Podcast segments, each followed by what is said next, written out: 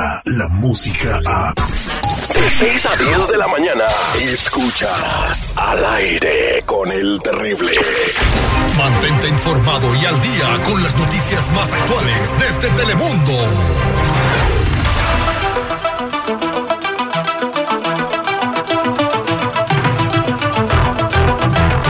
Estamos listos desde la sala de redacción en Telemundo con Raymond Mesa, con toda la información que trasciende lo más importante eh, en este lunes. Muy buenos días, Raymond, ¿cómo está? Muy buenos días, Terry. Muy buenos días, Marlene. Qué gusto me da platicar con ustedes una vez más. Empezamos con incendios. Ya cuando creíamos que esto, el verano se había ido y tal vez la temporada de incendios se había terminado, resulta que no es así. Los bomberos siguen intentando extinguir el incendio Charlie, que desde el sábado afecta el norte de Castaic y comenzó en la calle Charlie Canyon Road. está contenido nada más un 20%, ha quemado 3.400 acres de maleza y un bombero tuvo que ser hospitalizado eh, por lesiones leves. Unos 120 bomberos, tres helicópteros y dos aviones contra incendios fueron desplazados a la zona y el centro deportivo de Castaic ha sido habilitado como lugar de evacuación y hay otro incendio más que se llama el incendio Oak.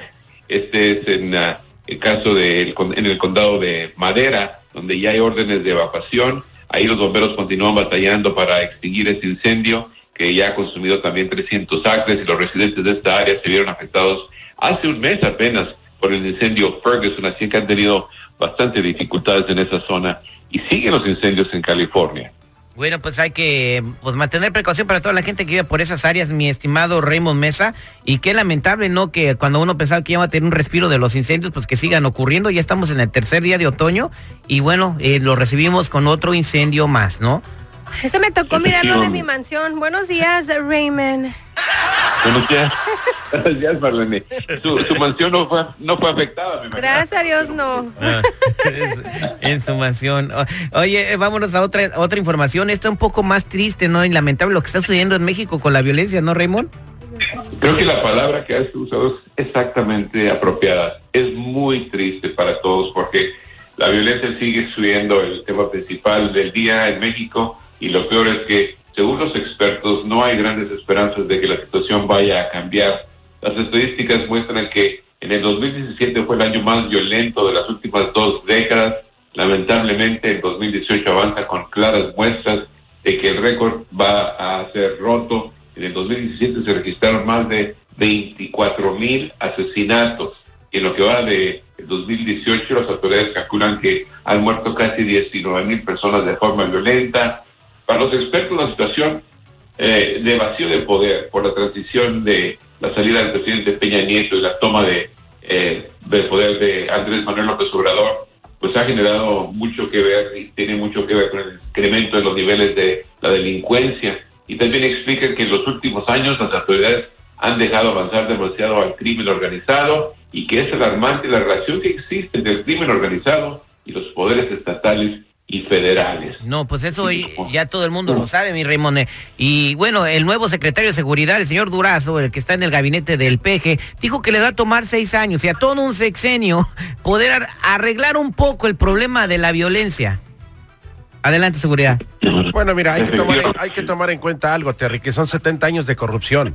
Ajá. O sea, la verdad va a ser un logro titánico de que el gobierno del señor este, este López Obrador, este realmente limpie un poco toda la porquería que hay ahorita en el gobierno. Todo el cochambre. Federal, estatal y municipal. Imagínate, está, y está impregnado desde, desde los poderes menores hasta los mayores. No esperemos que se pueda hacer algo para poder reducir por lo menos a la mitad del número de incidencias mortales con esta ola delincuente que se ha eh, desatado en todo el país mexicano. Y hay todos hay que poner de nuestra parte también.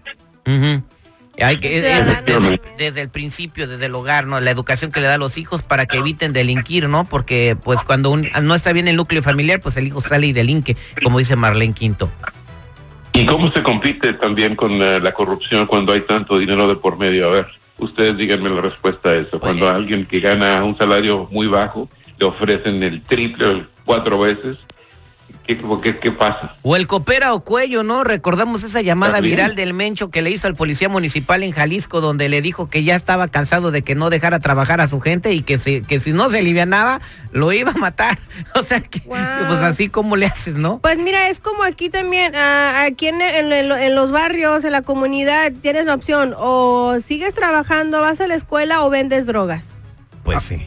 Mencionaste algo bien importante, Raymond, los salarios. Pienso yo que si se dan unos salarios más dignos y justos de acuerdo a la responsabilidad que tienes, yo pienso que ahí puede cambiar un poquito y realmente hacer un, un excelente examen de selección para quienes quieren formar parte de las Fuerzas Armadas, de, de las policías. Co- correcto, Pero, pues, es, es que también las matan las familias. Ese es un reto muy grande Ay, que Dios tiene, es un reto muy grande que tiene la nueva administración, todos los problemas que hemos discutido en, en, en esta mesa.